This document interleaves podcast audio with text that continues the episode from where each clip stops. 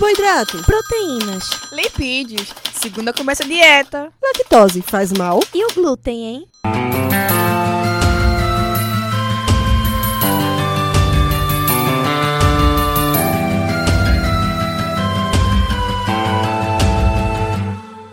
Começa agora mais um Alimenta Cast.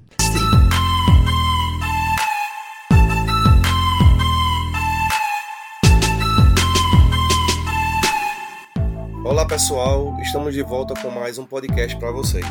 E hoje a nossa convidada é a querida nutricionista Talita Ricarli, que é graduada em nutrição pela UFPE CAVE, técnica em alimentos pela UFRPE, especialista em nutrição esportiva pela Uninasal, mestre em nutrição, atividade física e plasticidade fenotípica pela UFPE CAVE, doutora em nutrição pela UFPE, graduanda em educação física pela UFPE CAVE, professora e coordenadora do Núcleo de Nutrição do Centro Universitário de Vitória de Santo Antão, Univisa, e coordenadora e professora de pós-graduação.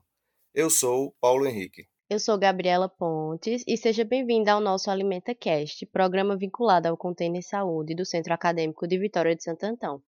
A temática do podcast de hoje tem o intuito de explanar sobre o conhecimento e os cuidados, especialmente os nutricionais, relacionados à doença da tireoide, que é um tema importantíssimo. Sabe-se que a tireoide é uma glândula essencial para nossas vidas, pois sintetiza vários hormônios que são responsáveis por regular o metabolismo do nosso corpo, agindo em diversos órgãos e tendo diversas funções, como no coração, no cérebro, fígado e os rins, e também ajuda na regulação do crescimento e desenvolvimento do corpo, dos ciclos menstruais, da fertilidade e é importante para a memória, a concentração, o humor e o controle das emoções. Então, para darmos início, Talita, você poderia nos explicar como se caracteriza e quais são essas doenças da tireoide? Olá, pessoal. É um prazer estar aqui com vocês. Paulo, Gabi, muito obrigada pela, pelo convite, né, e a todos que fazem parte do AlimentaCast. É sempre um prazer contribuir com vocês. E, Paulo, veja só. Quando a gente fala de doenças da tireoide, eu sempre costumo falar que é um rol muito grande das doenças da tireoide, mas a gente sempre acaba focando no hipo e no hipertireoidismo, né? Então, eu vou discutir um pouquinho aqui para vocês, explicar um pouquinho sobre essas doenças e automaticamente vocês vão perceber que elas estão atreladas a outros comprometimentos, né, em relação a essa glândula. Então, quando a gente fala das doenças da tireoide, por exemplo, a gente começa e associa logo ao hipotireoidismo, né? O hipotireoidismo, ele tem um componente de caráter subclínico, ou como eu normalmente costumo chamar o hipotireoidismo, eu faço uma divisão, né, de ordem e de origem primária ou secundária. Quando eu digo que o hipotireoidismo, né, tem aquela classificação ou é de origem primária, eu estou falando que o hipotireoidismo, que é caracterizado pela diminuição de, de componentes hormonais, T3 e T4 principalmente, é uma ausência, ela pode ser dada também por fatores de ausência congênita, né, da, da, própria, da, da própria glândula, bem como também a partir por processos de remoção cirúrgica ou devido a algum tipo de destruição, que pode ser por caráter autoimune, por radiação ou por algum componente filtrativo. E essas deficiências, né, também, que podem levar ao hipotireoidismo de origem primária, está muito também relacionado com a deficiência de iodo, defeitos de enzimas, que são bem importantes até mesmo para o processo de conversão desses hormônios, inibição também por drogas, né, como a midarona, a lítio, as tionamidas, que são é, fármacos, né, drogas que podem levar a uma diminuição da produção desses hormônios, né? E os estudos eles mostram que hoje em dia 5, de 5 a 10% dos indivíduos, né, é, tem esse comprometimento do hipotiroidismo, né, é muito mais comum também em mulheres com idades mais avançadas, é, a gente vê bastante, principalmente em países subdesenvolvidos, onde tem uma ausência do iodo, que pode levar ao bócio endêmico ou até mesmo ao cretinismo, né, que é já entra no rol da, das patologias neurodegenerativas. E nos países desenvolvidos, a gente associa o hipotireoidismo mais com as doenças das tiroidites, né, as doenças inflamatórias da, da glândula, como, por exemplo, a tireoide de Hashimoto. Já o hipotireoidismo de origem, digamos que secundária, eu tenho uma diminuição de, de hormônios de T3 e T4, porém, também tenho diminuição de outros hormônios que são bem importantes. Que hormônios são esses? Então, hormônios como o hormônio estimulante da tireoide, o TSH, e o hormônio liberador de tireotrofina, que é o TRH, eles também podem apresentar desregulação ou diminuição dos seus componentes, né? Causados por inúmeros fatores: tumor, radiação, a inflamação ou a formação de massas, né? É, cirurgias ou algum tipo de infecção de, a nível hipofisário, que podem ocasionar também essa diminuição é mais raro, acontece em aproximadamente 1% dos casos, de 1 a 2% dos casos de, de hipotiroidismo, está relacionado justamente a esse componente. Então, o hipotireoidismo, eu tenho uma diminuição dessa, da, da produção de hormônios tireoidianos, os principais, T3 e T4, porém, o TSH, ele também está associado, né? Então, essa origem primária está associado muitas vezes a um, até uma concentração adequada ou aumentada do TSH, do hormônio estimulante da tireoide, ou dá na origem secundária, ou um, um componente adequado ou diminuído do, T, do TSH, tá? O hipotiroidismo, é, ele é decorrente, né, a também essa ausência dessa, dessa glândula, por exemplo, no indivíduo ao nascer, ou já por um mau funcionamento da mesma, né?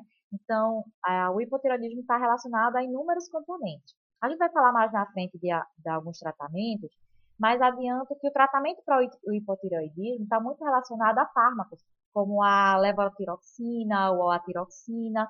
E, inclusive, em maio deste ano, de 2021, teve algumas atualizações, é, juntamente com a Sociedade Brasileira de, de Endocrinologia, a respeito das dosagens de algumas medicações para o hipotireoidismo, né? E quando a gente fala de nutrição, logicamente, tem alguns pontos que a gente vai colocando, né? Como evitar o consumo de soja, mais na frente eu vou falar sobre isso, é, porque alguns elementos dificultam processos de bioconversão, também alguns tipos de fármacos, né? E também o olhar cuidadoso a alguns minerais, né? Iodo, selênio, que também a gente vai falar mais na frente.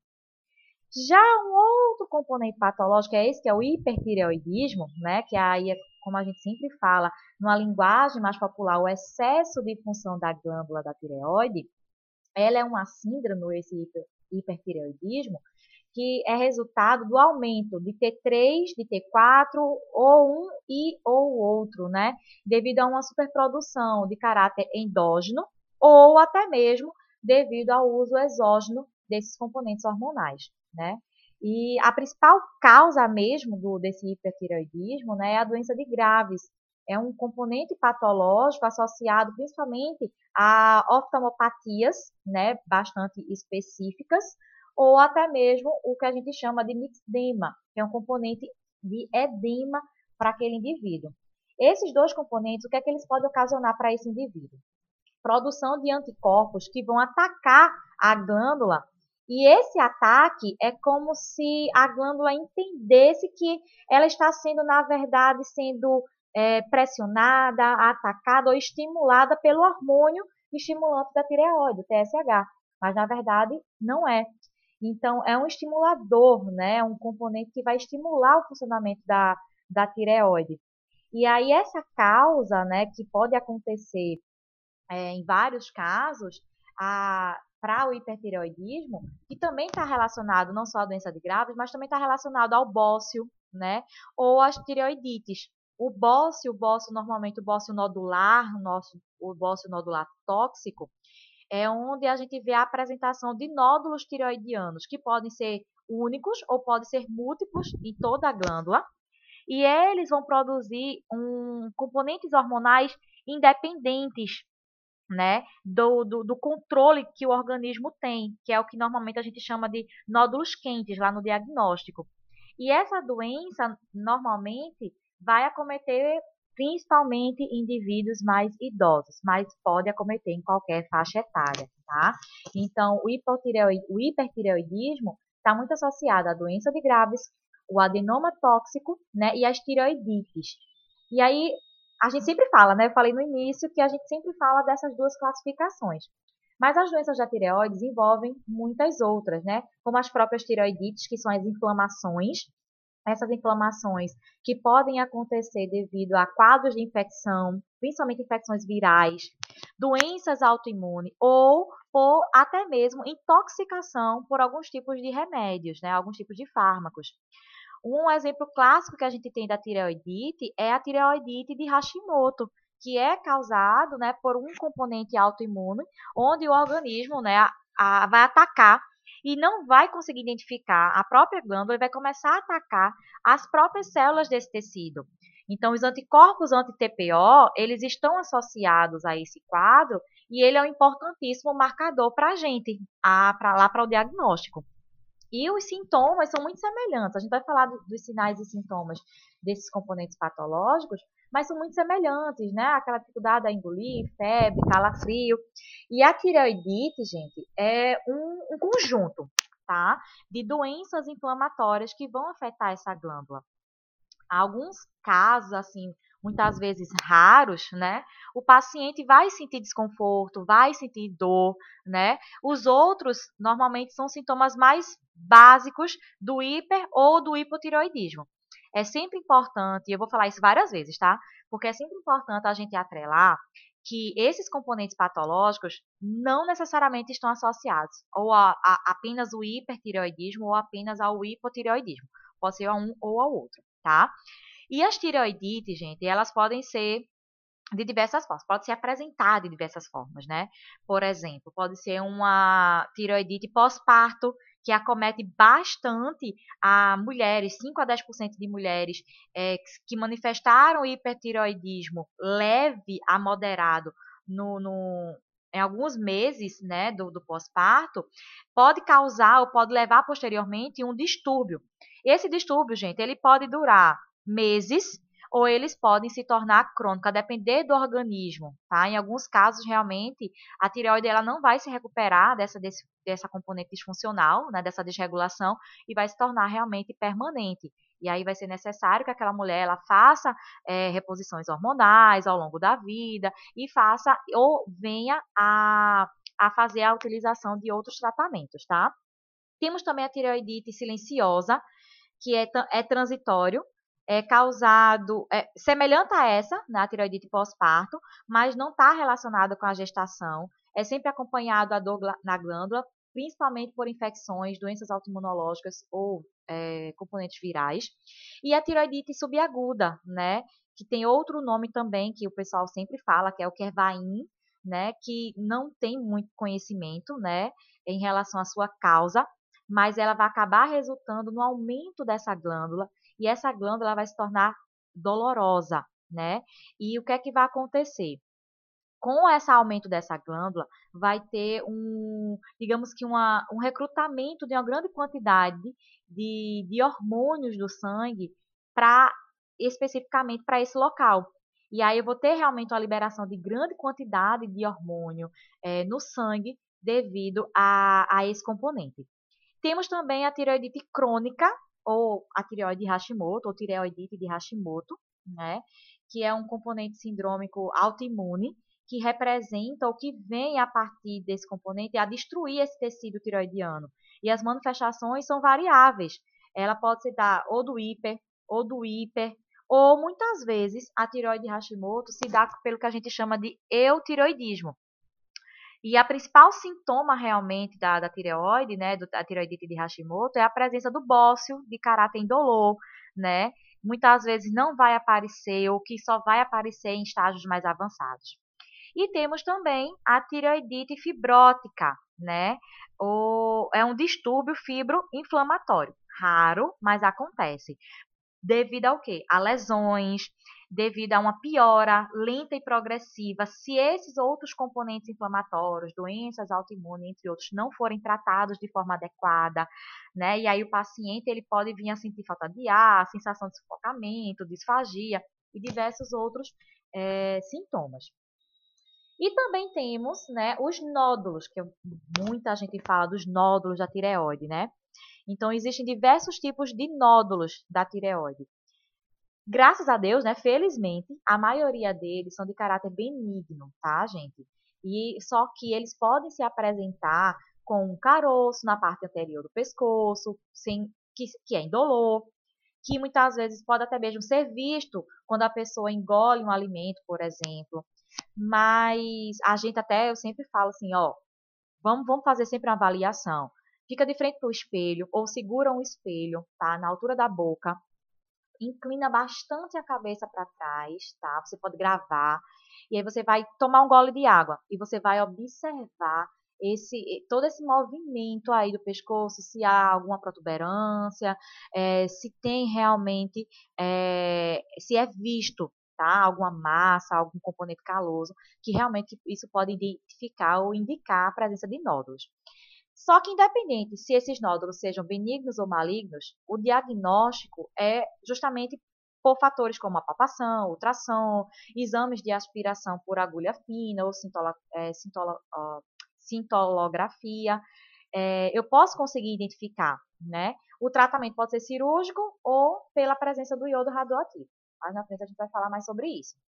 E a presença, né, as causas desse nódulo, hoje em dia tem sido amplamente debatida estudada, porque a gente tem poucos dados ainda na literatura que nos dê realmente um conforto em relação a esses fatores, né? Fatores que sejam claramente relacionados com a formação desses nódulos.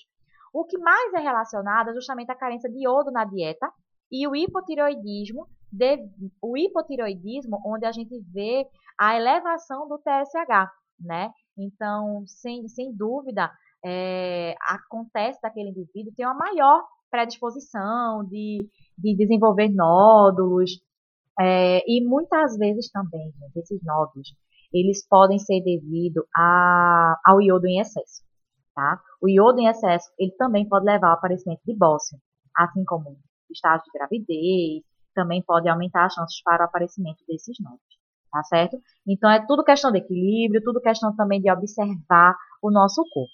E como a gente está falando de, de nódulos, a gente falou de bócio, o bócio, ele é o aumento né? Normalmente chamado dessa glândula.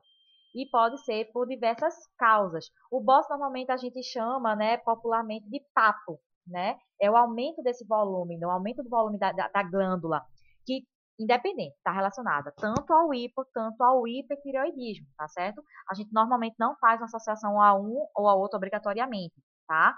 Muitos bócios, eles estão é, aparentemente é, apresentam nódulos, que são chamados de os, dos bócios nodulares, que são necessariamente, né, que não necessariamente vão interferir no funcionamento da tireoide, né? Então, o bócio ele pode ser difuso, pode ocorrer é, realmente em toda a, a, a glândula, causando uma disfunção devido a uma deficiência específica de iodo, ou pode ser nodular, uninocular ou multinodular, tá certo?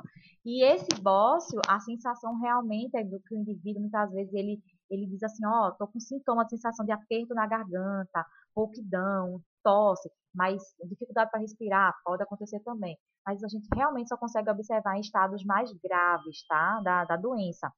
O bócio nodular, normalmente, é mais atrelado a, a fator de idade, né, principalmente indivíduos que têm aí 40, 50 anos, né? Ou aquele indivíduo que tem o bócio há vários anos, mas que a gente ainda tem uma certa dificuldade de realizar esse diagnóstico, e aí só realmente o diagnóstico é realizado quando se dá a presença desses, desses sinais, desses sintomas, ou a presença dessa caracterização, realmente a voz rouca, a dificuldade para respirar, para engolir, ou em outras situações que também podem ser referidos no diagnóstico, tá certo? E aí a, a gente vai investigar, tá certo? Então, por isso que é importante o autoexame, da palpação, da verificação realmente da presença de massas, realmente aí na, nessa parte anterior do pescoço, tá certo? E também temos o câncer, né? O câncer da tireoide, ele é esses componentes, eu digo agora sim, em um componente de malignificência, né? É um tumor maligno da, da tireoide. E aí, quando ele é descoberto, realmente eu preciso avaliar ou analisar os, os exames, né? Principalmente, é, o médico indica exames de é, cintilografia de corpo inteiro. Por quê? Porque a presença ou ali a, aquela suspeita do câncer da tireoide, o que é que pode acontecer? Aquele indivíduo já pode estar em metástase, aquele indivíduo já pode ter em outras partes do corpo a serem afetadas ou podem ser afetadas devido já a esse componente tumoral. Então, é típico a apresentação do câncer de tireoide, principalmente, em indivíduos relacionados à idade, né, com nódulo palpável, né, ou um nódulo tireoidiano, ou um do cervical. É muito mais frequente em mulheres também, né? O diagnóstico, ele é feito a partir da, da presença visual, né, desses componentes, até mesmo da presença de metástase, tá? E a gente tem vários tipos de câncer de tireoide. Tem o carcinoma papilífero, que é o mais comum, tá? O carcinoma folicular, o carcinoma medular e temos também o carcinoma anaplásico. O carcinoma anaplásico, ele é mais raro, tá? Mas ao mesmo tempo que ele é raro, ele é mais agressivo, ele é mais resistente a tratamento. O medular, ele afeta células parafoliculares, que é responsável pela produção da calcitonina, que é um dos hormônios. É, e calci, o carcinoma folicular, ele é mais agressivo, tá? Que o papilífero, que é o mais comum. É, e esse carcinoma folicular e também o papilífero, eles são normalmente visualizados em indivíduos com idades mais avançadas, tá certo? A partir de 50 anos, 60 anos. Porém, o papilífero nos últimos anos tem sido muito diagnosticado, principalmente em indivíduos a partir dos 30 anos. Então, é colocado, já é falado hoje em dia realmente a frequência de indivíduos a partir dos 30 anos que estão aí com essa relação, tá? Só que a gente fala da tireoide e a gente não fala das glândulas da paratireoide, né? A gente, a, a, na glândula, a gente tem dois pares de glândulas endócrinas que elas estão situadas, pessoal, na superfície posterior da tireoide e elas são responsáveis por produzir o PTH, um paratormônio, né? E esse paratormônio é importantíssimo para a regulação das concentrações de cálcio sanguíneo. E aí, uma atividade excessiva dessas glândulas pode levar, por exemplo, a maior absorção de cálcio, levando o indivíduo a uma, hiper, uma hipercalcemia. E uma atividade deficiente pode levar a uma menor absorção do cálcio, levando a uma hipocalcemia. Então, esse paratormônio, ele tem uma ação específica é, na regulação da excreção de cálcio, né, ou diminuindo, aumentando, é, regulando. Aonde? Por exemplo, esse paratormônio pode atuar na urina, né, no, no sistema renal, diminuindo as concentrações de cálcio na urina, é, e ao mesmo tempo aumentando na, no trato gastrointestinal os processos, né, a viabilidade para absorção né? Isso em condições fisiológicas. E aí, quando a gente observa um aumento de cálcio na urina, uma diminuição de absorção de cálcio, então a gente já também faz essa correlação. Então, a glândula da paratireoide também temos outras patologias, que é o hipoparatireoidismo e, a hiper, e o, hipo, o hiperparatireoidismo. Quando a gente fala de hipo, a diminuição do funcionamento dessas glândulas da paratireoide, né? Então, consequentemente, diminuição de cálcio, levando à hipocalemia, calcemia, e também uma hipocalciúria, né, também a diminuição na, na urina. E isso pode desenvolver ou por um problema congênito no nascimento, ou por uma condição que pode ser também adquirida, tá? E o, o hiperparatiroidismo é uma doença caracterizada pelo excesso do funcionamento de tais glândulas, né? Vai elevar o número de cálcio na circulação, no sangue, né? levando a hipercalcemia e uma hiper calciúria, que é aumento desse cálcio no sangue, bem como também quando isso acontece, o que é que vai acontecer com esse indivíduo? Uma diminuição. É, sempre falo isso, gente, a gente tem muita relação a isso. Uma diminuição desses componentes no osso. Então, vai ocorrer devido ao quê? Pode ser por causas hereditárias, componentes genéticos, doenças associadas também de outras glândulas, tá? É, também principalmente em mulheres, doenças, problemas hormonais, também pode ocasionar, ou a presença de tumores malignos, tá? Que está muito relacionado principalmente ao câncer, tá certo? Os sinais e sintomas, eles são muito semelhantes, tá? Porém, a gente tem algumas diferenças.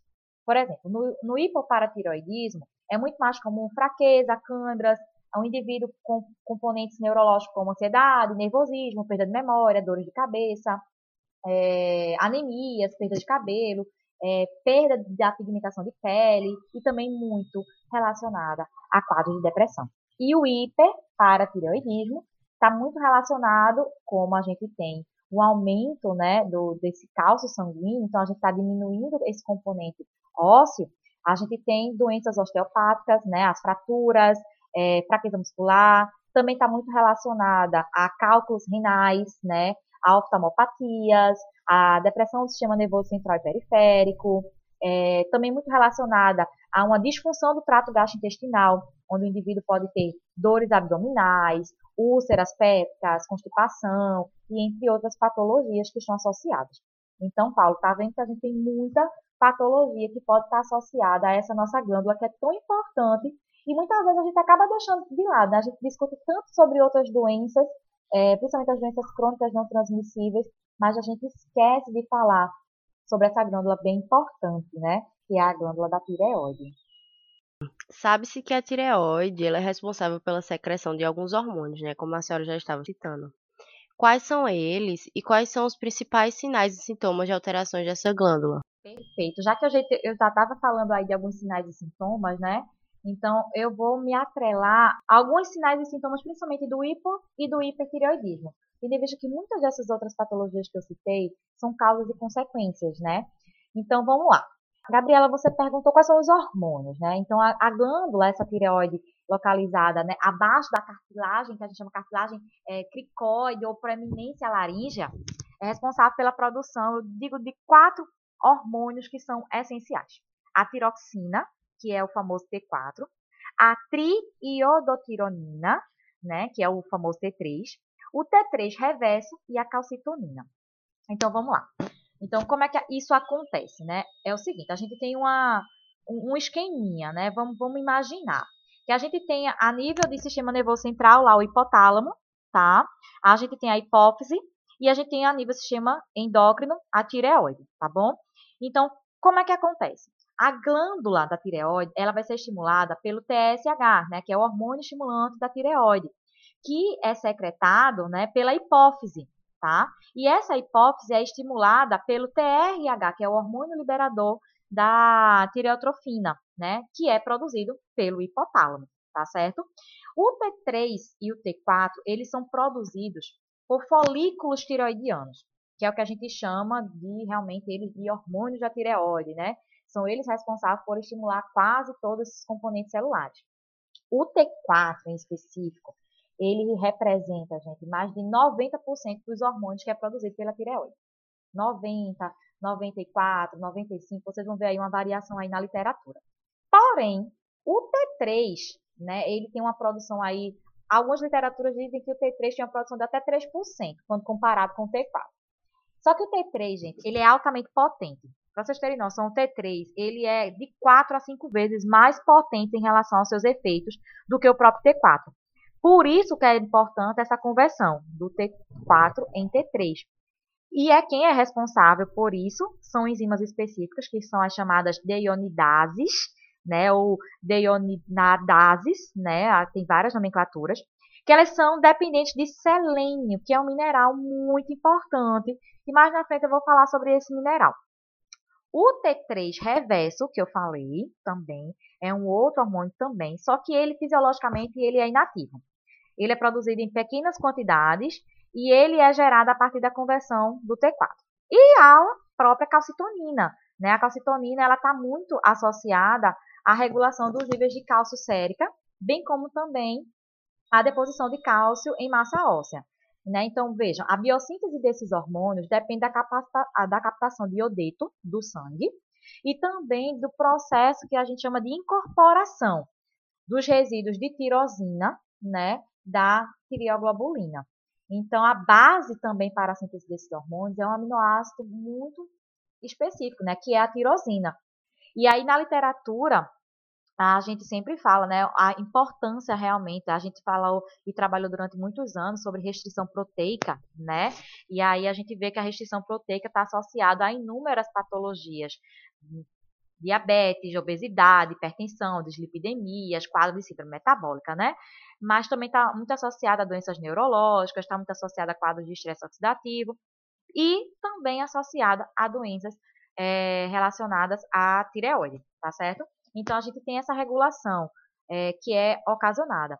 O T3, ela regula o hipotálamo, o T4 regula a hipófise, e aí vai regulando todo esse esqueminha, tá certo? E aí, quando a gente fala assim de alterações, né, Gabriela, quando você fala assim, quais são os sinais e sintomas de alterações dessa glândula que podem ser provocadas, eu sempre digo assim, vamos fazer o seguinte, efeito e mecanismo. Fisiológico é, real, assim, né? E os efeitos que realmente a gente fala de sinais e sintomas clínicos. Então, vamos lá. Quando a gente fala de efeitos e mecanismos de ação dos hormônios tiroidianos, T3 e T4, Quais são os seus efeitos? Por exemplo, eles participam da transcrição de número de genes, que são importantíssimas para diversas reações bioquímicas no organismo. Elas estão ali com efeito metabólico celular. Por quê? Gente, esses hormônios também têm sim, e eles podem influenciar no aumento do número de e da atividade de mitocôndrias, no aumento do transporte de íons através das nossas membranas celulares, influencia no crescimento, né, crescimento ósseo, crescimento do cérebro, na maturação também de, de, desses e de outros tecidos, na indução da síntese de outros hormônios importantíssimos, como o hormônio do crescimento, né, o GH. Tem um efeito importantíssimo no metabolismo de carboidratos e gordura, ah, como é que eles atuam? Aumento da absorção de carboidrato, estimulação de gliconeogênese, e aí a gente vai ver que em alguns indivíduos, né, é, principalmente quando a gente fala ali de hipotireoidismo, aquele indivíduo é como se o organismo não conseguisse entender ou não conseguisse dizer assim, caramba, não consigo fazer a gliconeogênese, não consigo formar é, carboidrato a partir de outros compostos que não são glicídicos, né? Então, tenho aí uma certa deficiência, então Aí a gente tem que ter muito cuidado da nossa conduta nutricional em relação a isso, né? É, também é capaz desses hormônios de estimular a insulina, aumentar a mobilização de ácidos graxos, está é, tá ali também associada à, capa, à captação de, nos hepatócitos de LDL, excreção de biliar de colesterol. Também estão, eles estão ali modulando gasto energético. No sistema cardiorrespiratório, eles também estão associados a modulações de frequência cardíaca, de receptores adrenérgicos, também no sistema nervoso, efeitos excitatórios é, e também de outros componentes e que uma vez danificada pode ocorrer realmente danos que são irreparáveis. Então esses são os principais né, efeitos e alguns mecanismos de ação. Então a gente fala de efeitos e a gente fala dos mecanismos de ações né, biofisiológicos propriamente ditas desses hormônios. Mas quando a gente fala desses componentes todos, né, metabólicos, eu costumo e vou fazer esse lembrete para vocês, né? Eu sempre falo isso em aula dos meus alunos e vou fazer isso para todos vocês.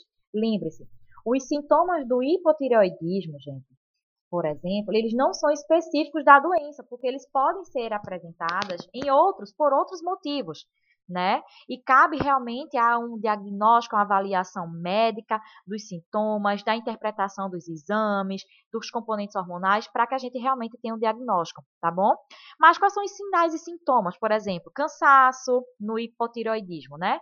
Cansaço, ganho de peso, depressão, certas intolerâncias ao frio, aquele indivíduo que tem um frio, né? Todo mundo tá lá com a, aquele calor e aquela pessoa tá fria, tá dizendo assim, continuo com frio. Tá com frio hoje? Então, aquelas pessoas que têm uma, uma maior intolerância ao frio, né? Dificuldade de concentração, é, uma diminuição na frequência dos batimentos cardíacos. É, também está muito relacionada a unhas e cabelos quebradiços, unhas que não conseguem crescer, a unhas que ficam ali partindo, descamando, muitas dores articulares, é, fadiga, uma fadiga também muscular. Está muito relacionada também a é, constipação, né, prisão de ventre, né, formação de muitos gases naqueles indivíduos. É, isso pode também estar é, tá muito relacionado com alguns distúrbios metabólicos que podem estar associados a quadros de depressão, pele seca, pele ressecada, envelhecida, enrugada. Algumas, principalmente mulheres, né, é, relacionado também a inchaço nas pernas, inchaços também no rosto, elevações também, níveis de componentes é, relacionados ao metabolismo de ácidos graxos, e nas mulheres, alterações hormonais devido a inúmeros fatores que podem levar a alterações e distúrbios menstruais. Já quando a gente fala dos, do hipertiroidismo, o que é que a gente tem? Aquele indivíduo que é mais hiperativo, porém que tem alterações e oscilações de humor, né? É aquele indivíduo que se irrita muito fácil, aquele indivíduo que tem uma sudorese em excesso, intolerante realmente a, ao mormaço, ao, ao calor, né? Aquele indivíduo que tem ali, está se sentindo fadigado, fraco, é, associado bastante à perda de peso, porém, aquele indivíduo tem perda de peso e aumento do apetite, né? É, aquele indivíduo também está muito associado ao aumento de frequência de evacuações, tá? Então, o que no hipo a gente tinha essa prisão de ventre, a gente agora está tendo evacuações mais frequentes, né? Diarreicas mesmo. Também é visto também alterações da menstruação. Muitas vezes as mulheres elas referem a de forma geral, né, a interrupção da menstruação podem levar menorreia por meses, tá? taquicardia, arritmias, tremores, a pele agora, a pele ruborizada, principalmente no rosto, e a pele, aquele indivíduo que a gente sente, a gente senta do lado do colega, a gente sente, né? Lembra quando a gente estiver sentindo aquela pele quente, né? É, o, aquela pele também de caráter mais úmido, né? É, aquele indivíduo também pode referir alopecia, queda de cabelo, uma retração palpebral também, e especificamente para aqueles indivíduos que têm é, doenças de graves, né, que é, neste caso, esses sintomas são mais comuns quando a gente a, remete a, doença de graves ao hipertiroidismo, tá? Causas mais comuns, o bócio difuso, aumento da glândula, tá? É, é, é, é né, aqueles olhos saltados, todo mundo já viu é, aquele quadro do Zorra Total, né, da, da televisão, que tinha aquele personagem que tinha os olhos, né, é, saltados, então característica da doença de Graves, tá? E alterações, diversas alterações também que a gente pode observar cutânea, Gabriela. Então a gente vê que a gente tem inúmeros sinais e sintomas que podem ser, é, que podem nos sinalizar alguma disfunção da glândula. E eu repito, assim como o hipotiroidismo, o hipertiroidismo, a gente vê que são sintomas que são muitas vezes comuns a diversas outras patologias, né? E aí a gente precisa organizar o diagnóstico, fazer um diagnóstico realmente de forma mais precisa, ir atrás de, de componentes de diagnóstico mais eficientes para que a gente não tenha e que o diagnóstico seja feito o mais rápido possível, né? E que a gente consiga realmente ter um diagnóstico que seja fiel para o paciente. Existe algum fator de risco ou gatilho para o desenvolvimento dessas doenças? E como é feito o diagnóstico? Pronto, perfeito. É isso que a, já ia, a gente já ia entrar realmente aí no, nesse ramo aí, né, do diagnóstico. Bom, Paulo, veja só. Gatilhos, fatores de risco. Eu costumo dizer que as doenças tireoidianas, elas são múltiplas. São de múltiplos fatores e dos mais variados, né? As doenças da tireoide, normalmente, eu digo que elas são muito mal diagnosticadas, né? Tudo que envolve, na minha visão, eu, Thalita, ou atualmente, né, 2021, eu digo que envolve um, tudo que envolve diagnóstico, tratamento, ainda a gente ainda precisa de ter mais elucidações, mais pesquisas, para que a gente ainda consiga ter é, o melhor suporte para esses pacientes. Fatores de risco ou gatilho para essas doenças, eu tenho vários. Genéticos, que está muito atrelado principalmente a doenças endócrinas, autoimunes, é, estresse oxidativo. Gente, o quadro de estresse oxidativo. Como eu trabalho com estresse oxidativo, né, eu faço análise de enzimas antioxidantes, biomarcadores de quadro de estresse oxidativo.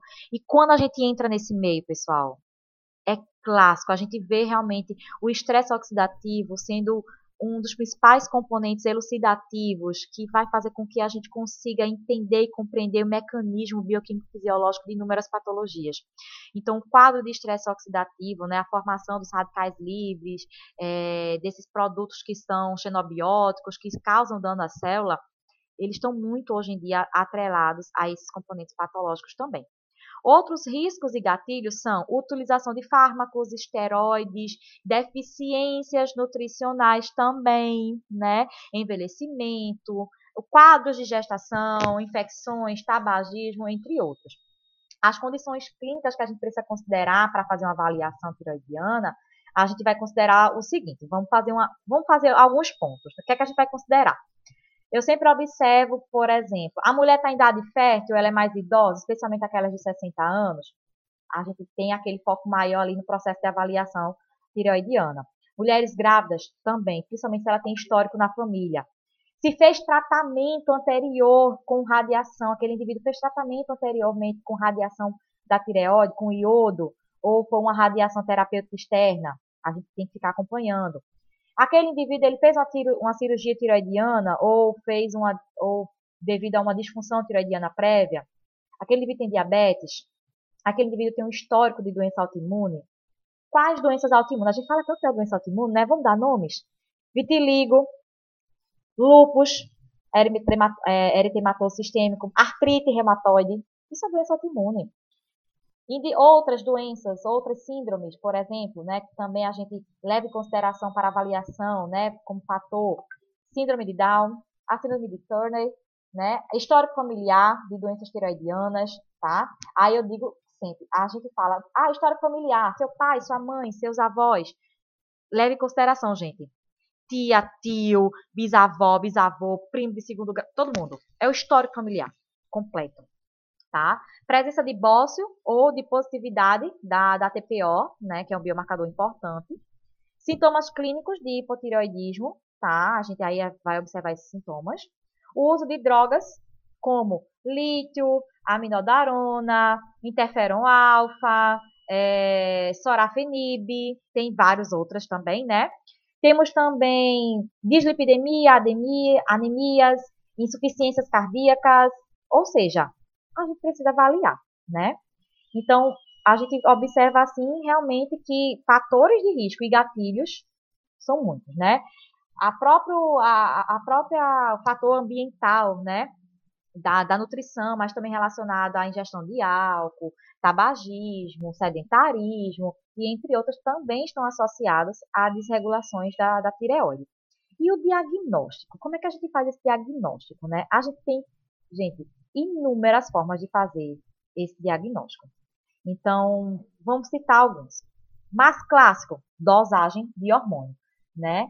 É, tiroidianos, T3, T4, TSH. Então, normalmente são solicitados TSH, T4 livre, que são hormônios que são que normalmente mais influenciam nas nossas decisões clínicas, né? Então, outras, né? Esses hormônios eles também podem avaliar e são indicativos, né? São indicadores, né? É, desses componentes. Então, eu tenho várias situações são solicitadas T4 total, T3 total, T3 livre, então tenho vários. Também posso fazer diagnóstico através, né, auxiliar no diagnóstico, eu digo que é um conjunto, né? A dosagem de anticorpos tireoidianos. E aí, o que, é que a gente pode solicitar? Por exemplo, em algumas doenças autoimunes da tireoide, como a tireoide, tireoidite de Hashimoto, é a tireoidite subaguda, doenças de graves, né, no, em relação ao hipertireoidismo agora, então, o que, é que a gente pode fazer? A gente pode fazer ou pedir a dosagem de anticorpo antiperoxidase, né, o ACTPO, ou anticorpo antitireoglobulina, o ACTG, ou anticorpo antireceptor de TSH, o TRAB, né? Muita gente chama de TRAB ou TRAB mesmo. A gente pode fazer essa pedir essas dosagens. Ou a gente ir para métodos, por exemplo, de imagem, ultrassom, que é muito importante, gente. A ultrassonografia da tireoide, ela vai avaliar tanto presença de nódulos, né, que muitas vezes não são palpáveis, como ele vai nos dar várias informações, tamanho, localização, característica desse nódulo, e isso vai nortear as próximas decisões, principalmente decisões cirúrgicas. Daqui a pouquinho eu vou falar sobre as decisões cirúrgicas. Tem gente agora que está pedindo, por exemplo, as ultrassons com Doppler, está muito associado para ver processos de vascularização, ah, dependendo também da, se tiver já um diagnóstico, o médico ele pode pedir também a biópsia por função aspirativa com agulha fina, que a gente chama de PAF, né, que é um exame, gente. Esse exame é fundamental. Ele vai colher as células desses nódulos para principalmente indicar se ele é benigno ou se é maligno. Benigno Normalmente, bócio, coloide, bócio adenomatoso, tireoide crônica, se for maligno, carcinomas, carcinoma papilífero, carcinoma medular, carcinoma anaplásico, ou caso de suspeito, né, vai aí por um padrão folicular, é, ou células é, onco, oncocíticas e padrão papilífero também, entre outros, né. Então, esses componentes, esses resultados, né, eles normalmente, quando é maligno, é indicativo de cirurgia, tá certo? Em muitas outras situações, a, pode ser acometido de uma recessão posterior, né, do nódulo, então tudo isso é que vai fazer essa determinação. Ou a gente também pode fazer o diagnóstico por algo que eu já falei anteriormente, a cintilografia, que é um exame, normalmente é um exame que não é muito solicitado hoje em dia, e ele avalia a funcionalidade da glândula, tá? Alguns anos atrás, é, esse, esse método diagnóstico, ele costumava classificar os nódulos em quente, frios e mornos, né? Então, normalmente aqueles frios eram aqueles que eram suspeitos de câncer, e normalmente a gente, é, os médicos faziam essa, essa classificação. Também pode ser feito por raio-x cervical, né, para avaliar se a tireoide está causando alguma compressão, algum desvio de alguma estrutura, né, traqueia, enfim, né, ou ter um crescimento voltado para o tórax, principalmente em bossos que a gente chama de bossos mergulhantes. Não sei se vocês já ouviram ou já prestaram atenção, que é realmente aquele bócio onde aqueles indivíduos têm a formação daquele tapo realmente mais por tórax, né? Então, a gente precisa fazer essa observação também. E a tomografia computadorizada ou ressonância, que também é muito solicitada, normalmente não são solicitados de rotina, né, mas elas são bastante úteis para principalmente avaliar em casos suspeitos de câncer, tá?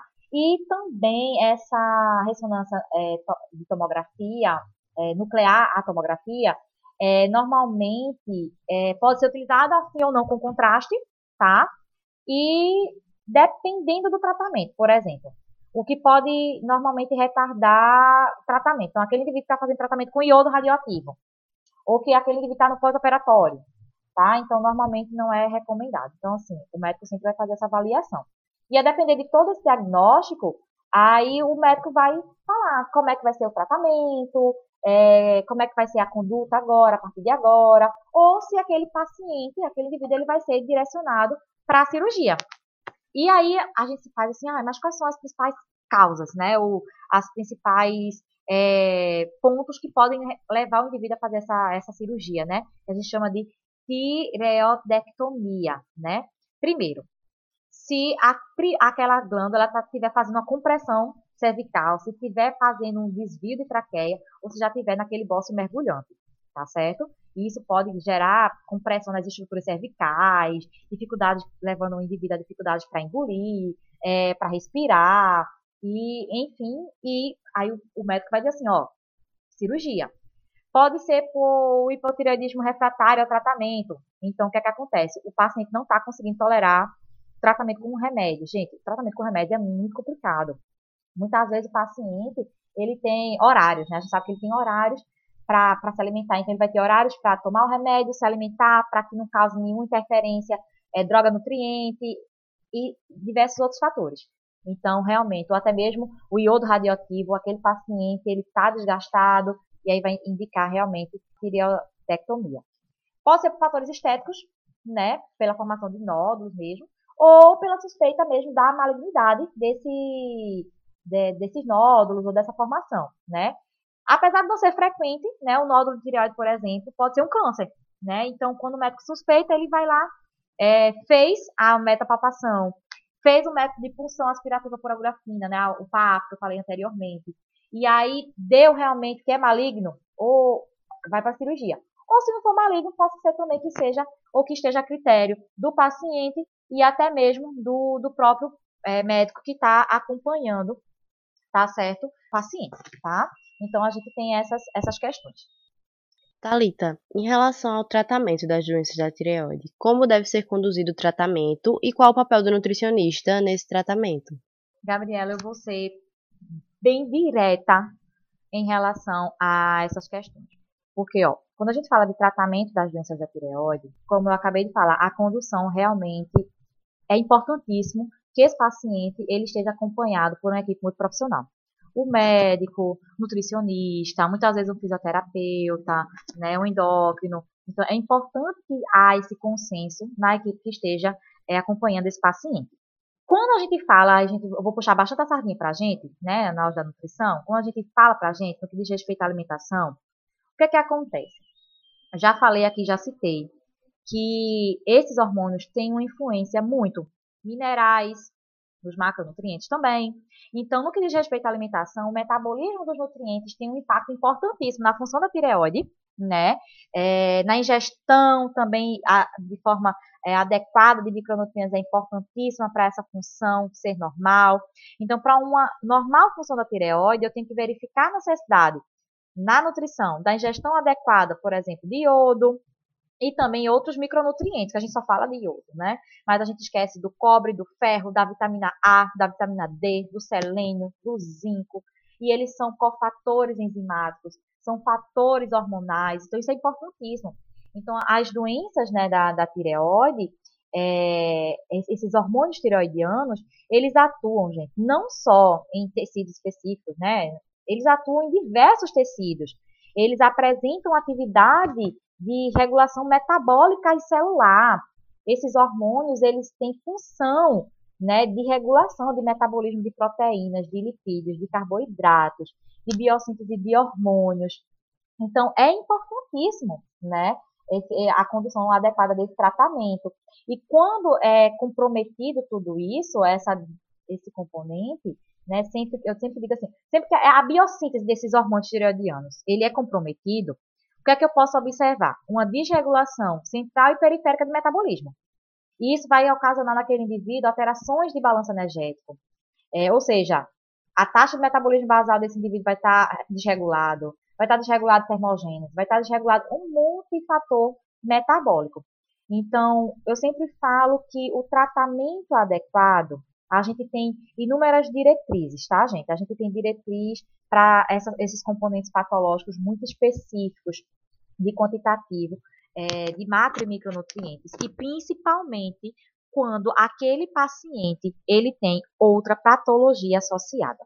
A gente tem muito disso, gente, muito, muito mesmo. E nós, nutricionistas, papel nutricionista. Eu não vou ficar aqui falando sobre consuma tanto disso, tanto daquilo, por quê? Porque eu sempre vou bater na tecla, vou levantar lá minha bandeira que as recomendações são sempre de acordo com a característica do paciente. Precisa avaliar esse paciente. Ele é hipo, ele é hiper, ele tem câncer, ele tem um componente inflamatório, é uma doença autoimune, qual é o fármaco que ele utiliza. Eu preciso entender como é que é a distribuição, preciso entender como é o metabolismo desse fármaco, para que eu não gere competitividade, para que eu não gere é, outras atividades metabólicas, fisiológicas, bioquímicas para esse paciente. Então, eu preciso fazer essa avaliação. E muito importante fazer essa avaliação, né? Para a gente fazer nosso, as nossas recomendações, né? A nossa condução de, de, de tratamento, é, é, importante a gente conhecer os nutrientes, né? É muito importante. A gente tem ali um, uma. A nossa ferramenta de trabalho é os nutrientes. A gente precisa conhecer os nutrientes. Então, alguns nutrientes, como o iodo e o selênio, estão envolvidos na saúde da tireoide. Qual o papel desses nutrientes para a manutenção ou recuperação da saúde dessa glândula? E quais outros nutrientes ou alimentos estão envolvidos nesse processo? Podem ou não devem ser consumidos a depender das doenças diagnosticadas. Pronto, tá vendo, Paulo? É exatamente isso. Você tocou num ponto extremamente importante, que é o que eu estava falando agora há pouco. Eu conhecer, né, os nutrientes, conhecer realmente tudo isso para que eu possa auxiliar no processo de manutenção e recuperação da saúde, tanto da glândula quanto do indivíduo, tá? Então vamos lá. Quando a gente fala do, dos nutrientes, né? Você falou aí o iodo, né? É, você pontual. O iodo tem uma, uma função, muitas vezes ela é a única conhecida. O metabolismo dos hormônios tireoidianos, né? E depende da disponibilidade do iodo por quê? Esse componente é capaz de aumentar ou limitar a utilização dessa, dessa substância para produção desses hormônios tireoidianos, né? Então, a gente bate lá no, no, no pé mesmo realmente em relação a, ao iodo, né? O iodo, ele é um elemento essencial, né? Para crescimento, desenvolvimento, particularmente do cérebro do sistema nervoso central, né? Essa deficiência do iodo, gente, é um problema de saúde pública ó, de muito tempo, já cometeu milhões e milhões de pessoas. É, o que a gente chama de iodeto dietético, ele é absorvido no sistema é, do trato gastrointestinal e é captado pelos tireócitos, né, a partir da corrente sanguínea. E aí ele vai ser transportado por transportadores específicos, né, nas nossas membranas, até realmente atingir o seu, o seu local de, de atuação. Então, depois que entra na tireoide, esse iodeto ele vai ser transportado e ele vai sofrer processos de oxidação. Esses processos de oxidação envolvem, por exemplo, a tireoperoxidase, a TPO, uma a THOX, a TOX, né, que é uma oxidase tiroidiana, e o peróxido de hidrogênio, que é uma espécie reativa né? Então, esses componentes reativos, né, esses componentes, eles interferem bastante na, na atividade, na, na ação e na atuação desse composto na tireoide. Em caso daquele indivíduo que tem um baixo consumo de iodo, o que é que acontece? A tireoide ela acaba se adaptando, aumentando a secreção, por exemplo, de TSH pela hipófise. E esse aumento da, da TSH, do TSH, leva a uma depuração plasmática do iodeto inorgânico para a tireoide, né? E aí pode ainda ocasionar vários outros fatores associados. Tem muita situação que é a deficiência do iodo, o que é que acontece? Esse TSH eleva a produção dessas espécies reativas, ou seja, leva a um quadro de estresse oxidativo, que pode levar à fibrose do tecido, a uma destruição da glândula, impede o reparo celular. Por quê? Quando impede o reparo celular, porque normalmente a célula ela pode ter sido levada à morte, ou por necrose ou por apoptose, devido até mesmo a esse componente de fibrose. Então, para evitar, é muito importante estratégias. E o que é que acontece? Desde 1920 foi uh, organizada a estratégia da suplementação, né, é, sob a forma de sal, de óleos vegetais iodados, e aí conseguiu realmente obter melhorias significativas da população mundial devido à incidência do bócio, né? E até mesmo o Ministério da Saúde, né, ele estabelece a obrigatoriedade do iodo no sal de cozinha desde 1950, se não me falha a memória, né? É, foram realizadas inúmeras pesquisas e aí desde 1950 a gente tem essa obrigatoriedade pelo Ministério da Saúde. Por outro lado, eu tenho vários componentes, vários outros estudos que mostram que o, a ingestão também de, excessiva de iodo podem levar a inúmeras outras deficiências da tireoide, né, até mesmo hipotireoidismo. Então, o que é que acontece? A captação do iodo aumenta, porque tem bastante iodo ali. E o que é que vai acontecer? Resulta realmente no aumento desse conteúdo glandular.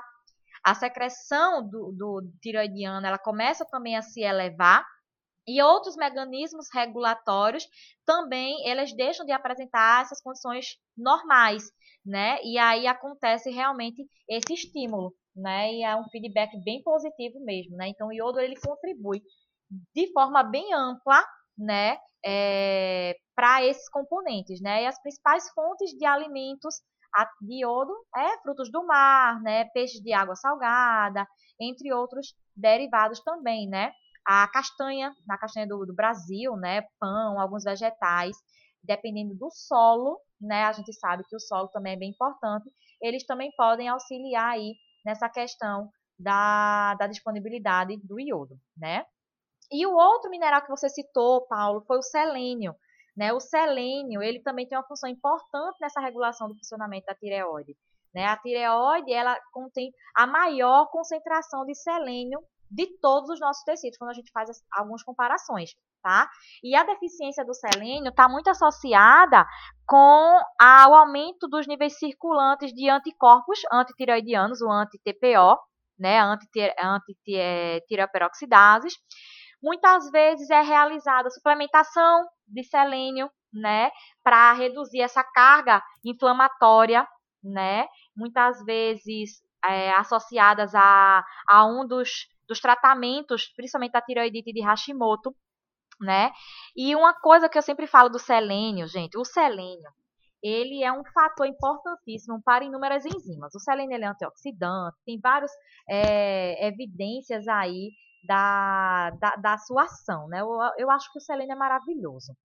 O selênio tem uma atividade muito importante na enzima desiodase.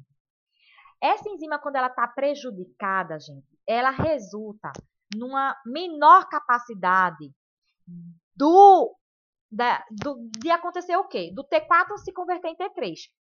Então, as deficiências é, relacionadas a, a, ao selênio está muito relacionada à deficiência da atividade dessas enzimas, principalmente em dois órgãos bem importantes. O fígado, que é o órgão central de metabolismo e de rotas metabólicas, e nos rins também, tá? No tecido renal também é bem importante essa regulação, tá certo? Então, o que é que acontece? O selênio, ele é, ele participa de uma rede, gente, uma rede antioxidante. E o selênio ele atua na desintoxicação Onde é que o selênio atua? O selênio é importantíssimo, por exemplo, para a enzima GPX, que a gente chama. Eu adoro fazer essa enzima lá no laboratório. É a glutationa peroxidase. O que é que essa enzima faz? Ela tem um papel importantíssimo em detoxificar o, o H2O2, o peróxido de hidrogênio, que é um radical livre, é um, ele causa dano oxidativo, causa estresse oxidativo, ele converte em um componente que é menos danoso, a água, por exemplo. Então, detoxifica. Então, tem esse papel biológico, né, minimizando esse dano oxidativo. Então, vários outros estudos até mesmo relatam a importância desse selênio, não só para a atividade da glutationa peroxidase, mas também para a atividade, por exemplo, da glutationa reduzida, né, a, a GSH também, que é muito importante para estabelecimento do estado redox celular. É muito importante para a gente estabelecer isso no, no, nosso organismo, né? Esses componentes, tanto a, a GSH, tanto a GPX, eles agem na proteção dos tireócitos, tá? Na ação dos peróxidos, né? Desses componentes que podem atuar é, desfavorecendo esses componentes celulares, tá certo? E aí também o que é que acontece? Esse selênio, tem muita evidência sobre selênio, né?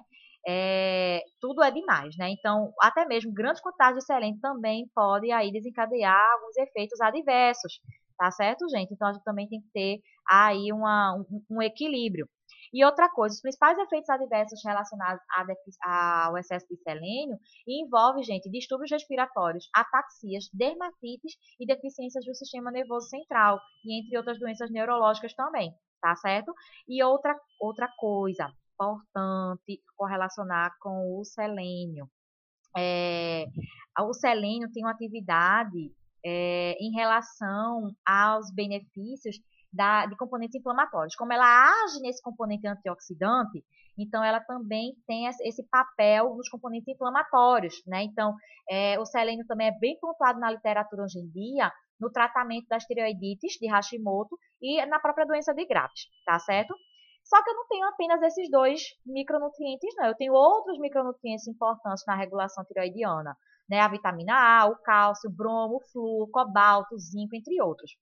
Eu vou citar aqui, por exemplo, o zinco. O zinco ele é um oligoelemento importantíssimo para a produção de hormônios tireoidianos, sim, tá? Ele faz parte da, de receptores hormonais, então é importante. O zinco é importantíssimo na, em relação aos receptores hormonais e também na atividade de enzimas, tá? Então, a, além do selênio, o zinco também funciona como cofator no processo de conversão do T3 a, do T4 a T3 em algumas enzimas, tá? E a deficiência de zinco, né, pode ocasionar também a uma redução na, na concentração de T3 séricos, tá certo? E isso pode levar a inúmeros fatores. Muitas vezes eu estava até lendo um artigo que tratava sobre pacientes, né, crianças com síndrome de Down, tá, com casos de hipozinsemia e alterações no metabolismo da tireoide ocasionados pelas baixas concentrações de T3 séricas, causadas justamente pela deficiência de zinco, tá? Então aí, gente, ó, ostras, carnes vermelhas, carnes de aves, feijão, nozes e grãos, grãos integrais de forma geral são bastante ricas em zinco, tá? A vitamina A, a vitamina A também é bem importante, né? A vitamina A é uma vitamina lipossolúvel e as suas provitaminas, né, os beta-caroteno, beta por exemplo, é fundamental para da tireoglobulina. E também a vitamina A, gente, ela é tão maravilhosa que ela auxilia no processo de captação do iodo pela glândula da tireoide.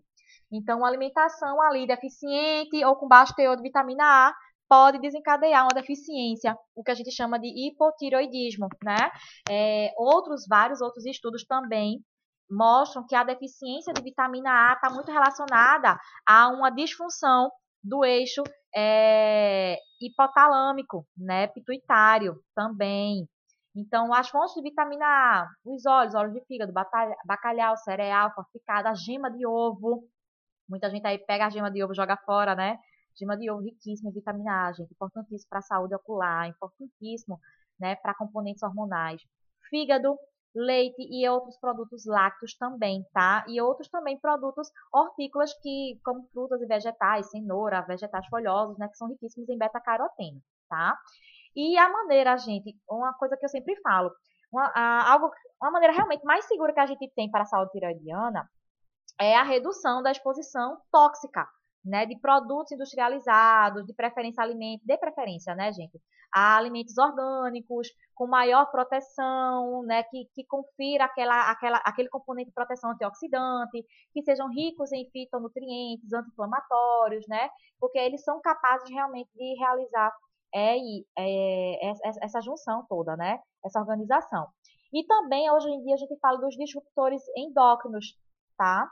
É, que são disruptores endócrinos, que é um componente importantíssimo, né? Hoje a gente fala dos bisfenóis, dos componentes, né, que são importantíssimos. Deixa eu fazer aqui uma, uma, uma, uma grande citação em relação ao hipotiroidismo, em relação a algumas disposições gerais a respeito de micronutrientes. Independente do, da, desses fatores, se é hipo se é hipo, o que, é que a gente vai observar?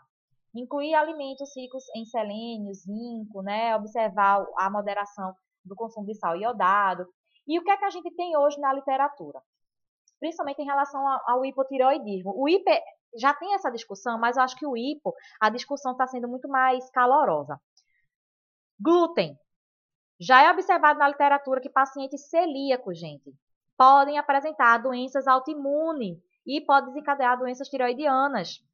Observem aí, tem vários estudos já na literatura com mulheres com gestantes que realizaram essas questões, tá? Por por alergia a alguma proteína específica ou alguma intolerância, e aí isso pode realmente agravar esse quadro autoimunológico, tá? Moderar o consumo de soja e produtos derivados. Todo mundo já ouviu falar da soja e de produtos derivados que o indivíduo com doença de tireoide precisa realmente evitar ou moderar. O que é que acontece? Vários estudos na literatura eles vêm mostrando que as isoflavonas, principalmente duas isoflavonas específicas, olha o nome das bonitas, genecisteína ou genisteína ou daidizeína. Elas estão presentes na soja. O que é que acontece? Elas têm uma capacidade de inibir a enzima TPO, que vai promover a iodação da tireoglobulina, que é muito importante para sintetizar os hormônios tiroidianos.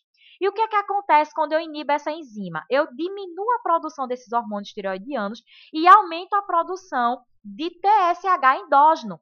E isso pode induzir aquele indivíduo ao bócio ou ao hipotireoidismo. Por outro lado, estudos vêm demonstrando que esses componentes, principalmente a genisteína, a glicona, né, numa dose específica, não afeta a produção de hormônios, né, ou de anticorpos anti-TPO, né, principalmente em mulheres na menopausa, né, é, com osteopenias, né, mulheres osteopênicas.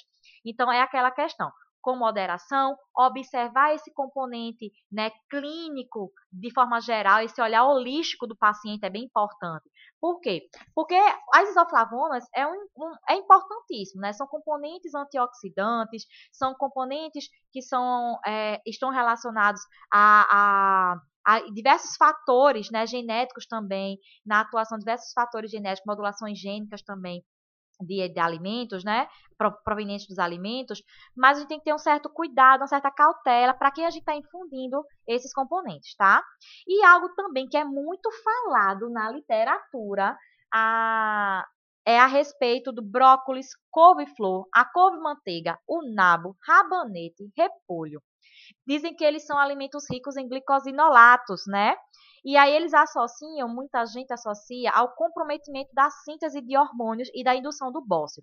Gente, o que é que acontece? Esses glicosinolatos presentes sim nesses alimentos, eles vão interagir com uma enzima importantíssima que é a mirosinase. Essa enzima, ela catalisa a formação do tiocinato ou tiocianato, perdão, e do isotiocianato e da nutrila. Especificamente esse tiocianato e o isotiocianato, o que é que acontece? A formação desses componentes, né, que é formado, compete com o iodeto. E aí a glândula não consegue fazer a absorção e aí acaba tornando esses componentes bociogênicos. Meu Deus, não vou mais comer brócolis, couve-flor, couve-manteiga, nabo, repolho, porque eles são ricos em glicosinolatos. Então, o que é que vocês vão fazer?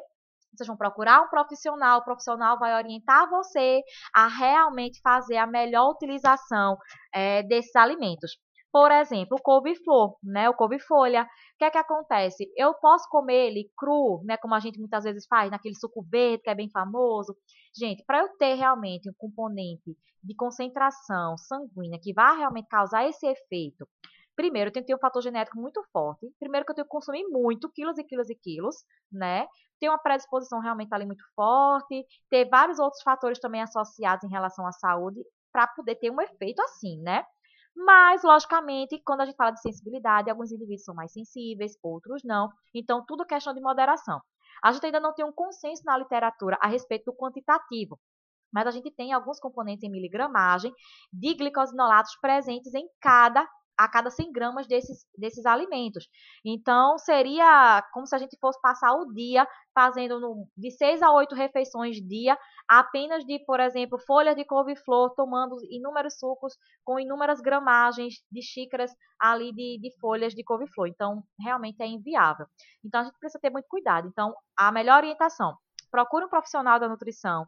Ele vai saber orientar, fazer a sua avaliação para orientar em relação a quantidades. A individualidade biológica, gente, é tudo, tá? Ele vai procurar a sua individualidade biológica, vai analisar todo o seu caso e vai fazer a prescrição, vai fazer tudo direitinho e principalmente orientar a melhor forma que a gente tem, que vocês vão ter para consumir esses alimentos se vai ser refogado, se vai ser por imersão em água de 3 a 5 minutos, em água quente. Por quê? Esses procedimentos minimizam a presença e podem reduzir, gente, até 80% a presença desses componentes presentes nos alimentos. Então, é bem importante realmente aí a presença de um profissional adequado para lhe orientar. Não é isso? Bom, em relação ao jejum e dietas restritivas, existe alguma relação com o prognóstico das doenças da tireoide? Gabriela, a alimentação e a nutrição quando você fala de restrição, quando a gente fala de jejum, sabe o que é que me atrela? Inadequação. Esses protocolos não são para todo, não é para todo mundo, a gente precisa fazer muitas avaliações, né? Então, a alimentação e a nutrição inadequada podem ser consideradas como um fator importantíssimo, enorme, assim, para o risco de desenvolvimento de algumas doenças associadas a essas disfunções da tireoide, sim, tá? É, a nutrição, a nutrição adequada, a alimentação adequada é sim a melhor medida preventiva realmente nesse âmbito, tá? Além da relação que a gente tem da função da glândula da tireoide e a ingestão de micronutrientes, né, que eu falei anteriormente, entre muitos outros, né? É, a, a eficiência que a gente tem hoje na comunidade científica de trazer estudos que mostram isso ou que sugerem, né, é muito interessante. O que é que acontece? Inúmeros trabalhos na literatura científica já vêm demonstrando aí a associação da alimentação e como ele é importante para a função da tireoide, né? A literatura demonstra que padrões alimentares com restrição proteica, por exemplo, pode afetar a atividade do eixo hipotalâmico é, pituitário da tireoide, né? É, especialmente esse eixo, tendo em vista que Dietas com restrição proteica. Lembra do aminoácido tirosina que eu falei lá no início? Pronto, maravilha. Normalmente, dietas com restrições proteicas, elas têm uma diminuição desses tipos de desse aminoácido, entre outros que estão associados, dificultando a formação e a síntese de proteínas que são importantíssimas, importantíssimas para o crescimento e desenvolvimento do sistema nervoso, de neurônios, de ramificações é, neuronais. Isso pode estar associado a hormônio, a tecido, a malformações congênitas e diversos outros componentes, né? Podem aí comprometer. E, como a gente fala, né, é, da plasticidade fenotípica, né? Eu lembro no, no, mestrado a gente discutia muito, né? Nutrição, atividade física plasticidade fenotípica. A plástica, somos organismos plásticos, né, gente? Então a gente tem ciclos da vida, a gente tem períodos de vida, principalmente durante a gestação e lactação, que o que é realizado nesses momentos vão se repercutir ao longo da vida, a curto e a longo prazo. Hoje a gente já sabe disso. Vão interferir no processo de crescimento, desenvolvimento, vão interferir nos processos homeostáticos, metabólicos e hormonais, a curto e a longo prazo, né? Hoje em dia, veja, a gente está vendo crianças com 7, 8 anos, hipertenso, diabético, e entre outras patologias que normalmente a gente associava à idade adulta. Então, veja só, quando a gente fala sim né? Há, há uma relação muito grande em relação ao jejum, dietas restritivas, com o prognóstico dessas doenças, sim. Estudos vêm discutindo também não só proteína, mas também a questão de carboidratos, que vai influenciar na atividade de hormônios na tireoide. Restrições calóricas e de carboidratos, gente, podem reduzir de forma substancial a atividade a, a síntese e liberação de hormônios da tireoide. O que é que acontece? Eu tenho uma vasta variação entre indivíduos. Eu preciso considerar fatores genéticos, obesidade, sexo, é, componentes de macronutrientes, se essa dieta ela é hipocalórica, mas ela é uma hipocalórica hiperglicídica, hipocalórica hiperlipídica, como é que está sendo a distribuição, mesmo hipocalórica desses macronutrientes. Então, esse componente todo de distribuição vai influenciar no estado nutricional e também no gasto energético. E isso vai influenciar diretamente na secreção do TSH, do processo de deionidação, né, é, deionidação é proveniente da, de outras áreas do sistema nervoso também. E aí, o que é que acontece? Uma vez que a gente tem é, isso, a gente tem alteração de T3, tá? Principalmente durante restrições calóricas, tá? Tem um desempenho muito importante no controle metabólico, no balanço energético. E, ó, uma vez eu li um estudo, pessoal, que mostrava que a restrição calórica, quando perdurava por três, quatro semanas para aqueles indivíduos que têm desregulações da tireoide, as concentrações de, T, de T4, principalmente, elas retornavam a valores normais. Por que acontecia isso?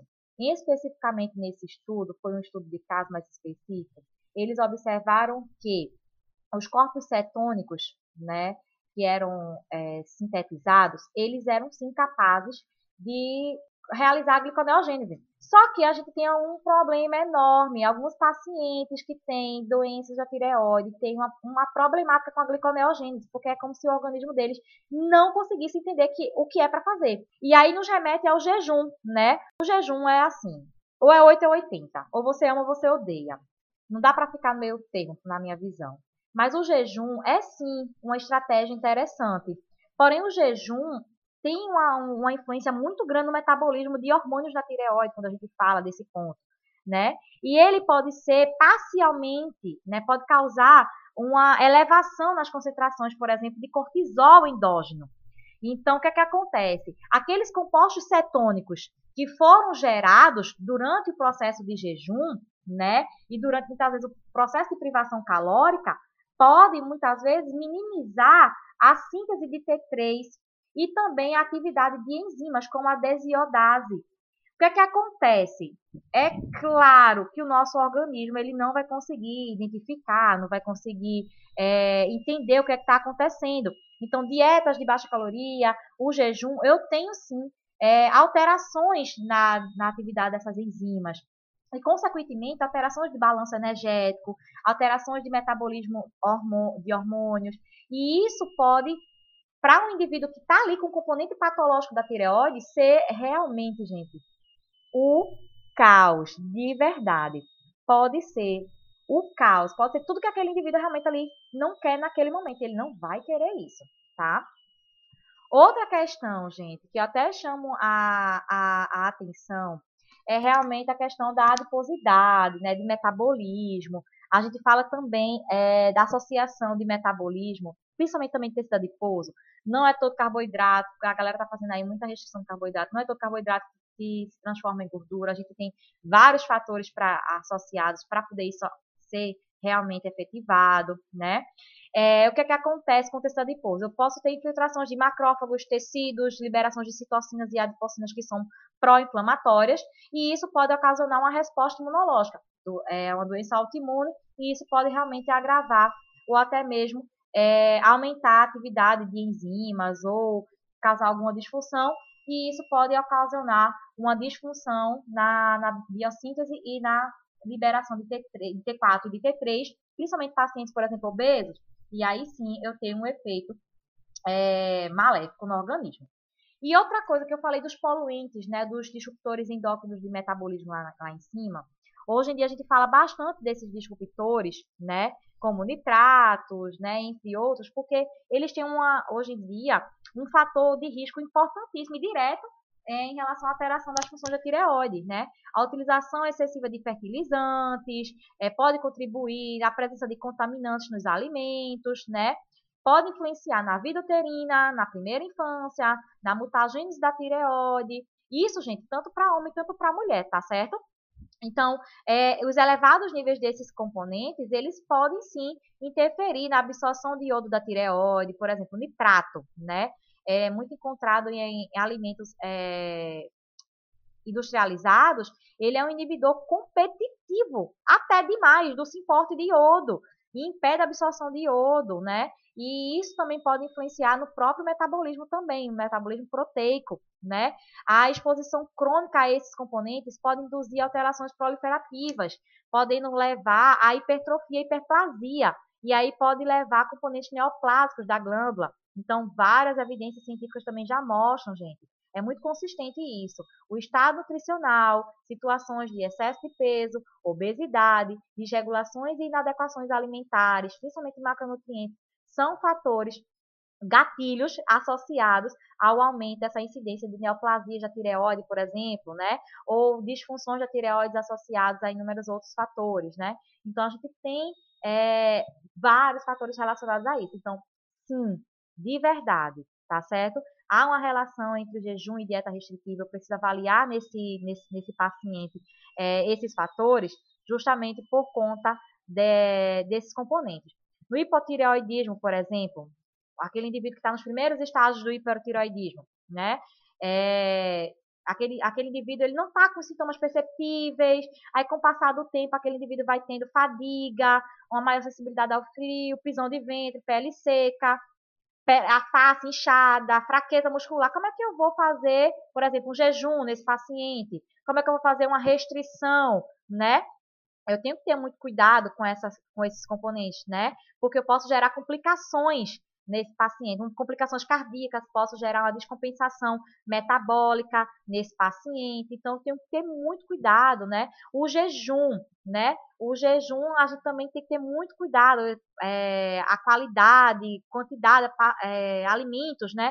Com baixas calorias durante o jejum pode levar a, a essas influências, tá certo, gente? E uma coisa que eu sempre falo é, é o seguinte: é, quando a gente fala de jejum, quando a gente fala desses componentes de restrição, a, a prática vem observando que pacientes com hipotireoidismo, por exemplo, eles apresentam alterações nos hormônios. Então, sugere que, por exemplo, o jejum realmente que interfere no funcionamento da glândula não seria uma estratégia boa, né? Principalmente também que ele tem um aumento também na, em relação ao cortisol e também na diminuição da glicose sanguínea. Então, até já foi, já foi discutido em outros momentos, né, em vários estudos. É, a tireoide, gente, ela é uma glândula que ela precisa de glicose, assim como o cérebro, precisa de glicose, né, de forma adequada. Por quê? O T4, né, é a, a tiroxina, o T4 reverso ou o T3 ativo, é como se eles tivessem uma certa dependência desse, desses componentes, tá? E o, a, a, patologia, esse, a fisiopatologia da, das doenças da tireoide fazem com que o paciente ele tenha uma certa dificuldade em realizar a gliconeogênese. Ele faz pouquinho, mas não faz de forma eficiente, não. E o que é que acontece? É, eu tenho uma deficiência aí de transformar, de fazer, de sintetizar a glicose a partir de componentes que não são glicídicos, de proteínas e gorduras. Então, realmente, a gente precisa avaliar esse paciente para observar. Isso aquele paciente já faz, a gente vai organizar ali, vai adequar a dieta dele para aquela necessidade, para aqueles outros fatores que estão associados e atrelados àquele paciente. Tá certo, gente? Muito bom, professora. Então, agora iniciamos o nosso Batcast, que é uma brincadeira do nosso podcast baseado em perguntas rápidas que podem ser respondidas de forma curta. A primeira pergunta é: Talita, você tem fome de quê? Meu Deus do céu, vou começar assim, ó. Como uma boa taurina que sou, eu tenho muita fome, né? Mas, gente, eu costumo dizer que eu tenho fome de conhecimento. Quem me conhece sabe, eu não sou de paraqueta, eu sempre sou de fazer milhões de coisas ao mesmo tempo, é, e eu sempre falo que é tudo questão de organização. Quando a gente se organiza, a gente consegue dar conta é, de tudo um pouco, né? Porque eu tenho fome de conhecimento. Eu tenho fome de mostrar para vocês, Paulo, Gabriela, um pouco, de poder contribuir um pouco. Se eu puder contribuir um pouco com vocês, com quem está escutando, eu já fico muito feliz. E para isso, eu preciso ter conhecimento. Então, eu tenho fome de conhecimento. É, eu tenho fome realmente é, dessas questões relacionadas a componentes educacionais. Né? Eu, eu, eu, tenho uma certa necessidade. Eu acho que é uma fome que é aquela fome que a gente tem a necessidade. Eu tenho fome de conhecimento. Para ser bem clara, rápida e direta. Qual um acontecimento marcante para você durante a sua vida profissional? Meu Deus, olhe, eu tive vários acontecimentos marcantes na minha vida profissional. Desde que eu escolhi a nutrição, eu tive surpresas no decorrer de tudo isso. Né? Eu entrei com a visão da nutrição e acabei sendo, digamos que eu, eu, meu coração foi tomado por outros, outras áreas que, que realmente me ganharam no decorrer do tempo.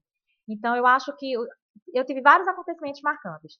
O mestrado, o doutorado, foram acontecimentos bem marcantes, mas eu vou pontuar, sabe o que?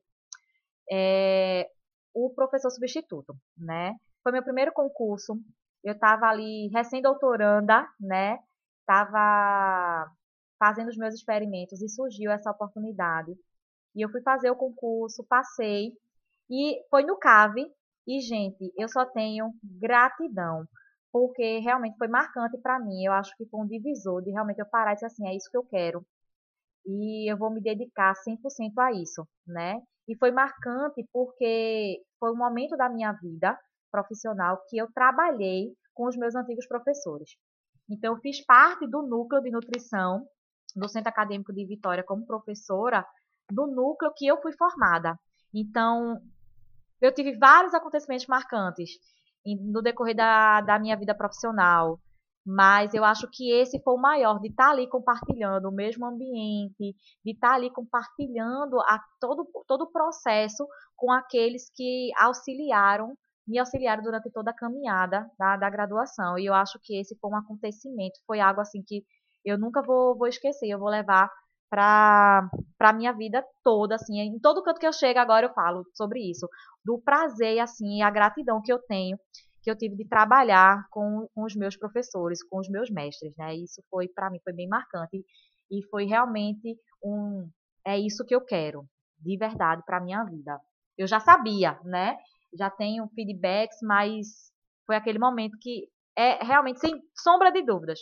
Tenho nem o que pensar duas vezes em relação ao que eu quero dar para minha vida. Se você pudesse deixar um recado para o mundo, o que a senhora diria? Gabriela, respire até fundo depois dessa pergunta, mas eu vou ser, vou ser curta, mas não vou ser grossa. eu vou citar Paulo Freire. A educação é um ato de amor, por isso um ato de coragem. É, gente, o maior investimento que vocês podem fazer é investir no conhecimento, é investir na educação e é investir em você. Nada nem ninguém vai tirar o seu conhecimento. A gente não leva nada dessa vida, mas o conhecimento, ele é eterno tudo que a gente conquista com a educação é eterno e a gente precisa fortalecer tudo isso. A gente precisa fortalecer essa fome que a gente tem de conhecimento, a gente precisa fortalecer essa fome que a gente tem de fazer uma educação melhor, a gente precisa fortalecer essa fome que a gente tem de conquistar mais e mais.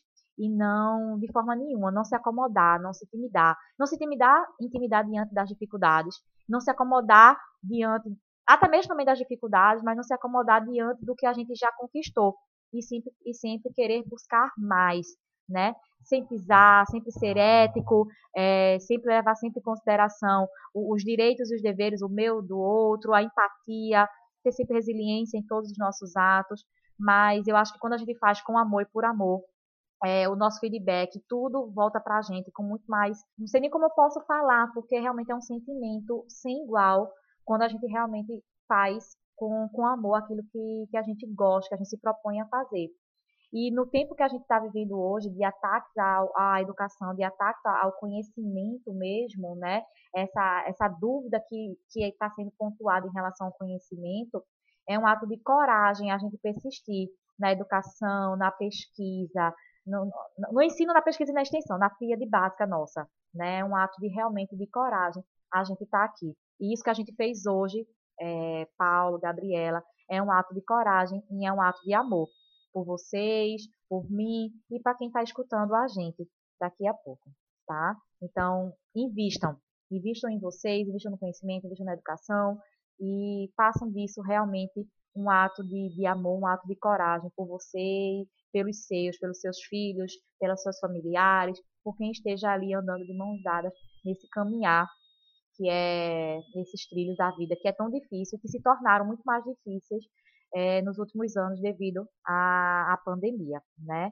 E a gente tem que dar graças a, a gente estar tá aqui hoje e, e seguir, né? A vida que segue e a gente está aqui para conquistar mais e mais, né?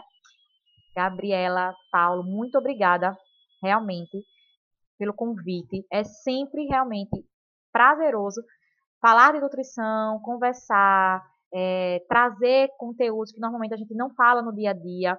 E é justamente isso que eu vou continuar fazendo e me dá mais gás, realmente, do meu dia a dia, todo dia quando eu acordo, e saber que eu posso modificar a vida de alguém, mudar a vida de alguém, orientar e levar isso em consideração e transformar, né? Transformar vidas.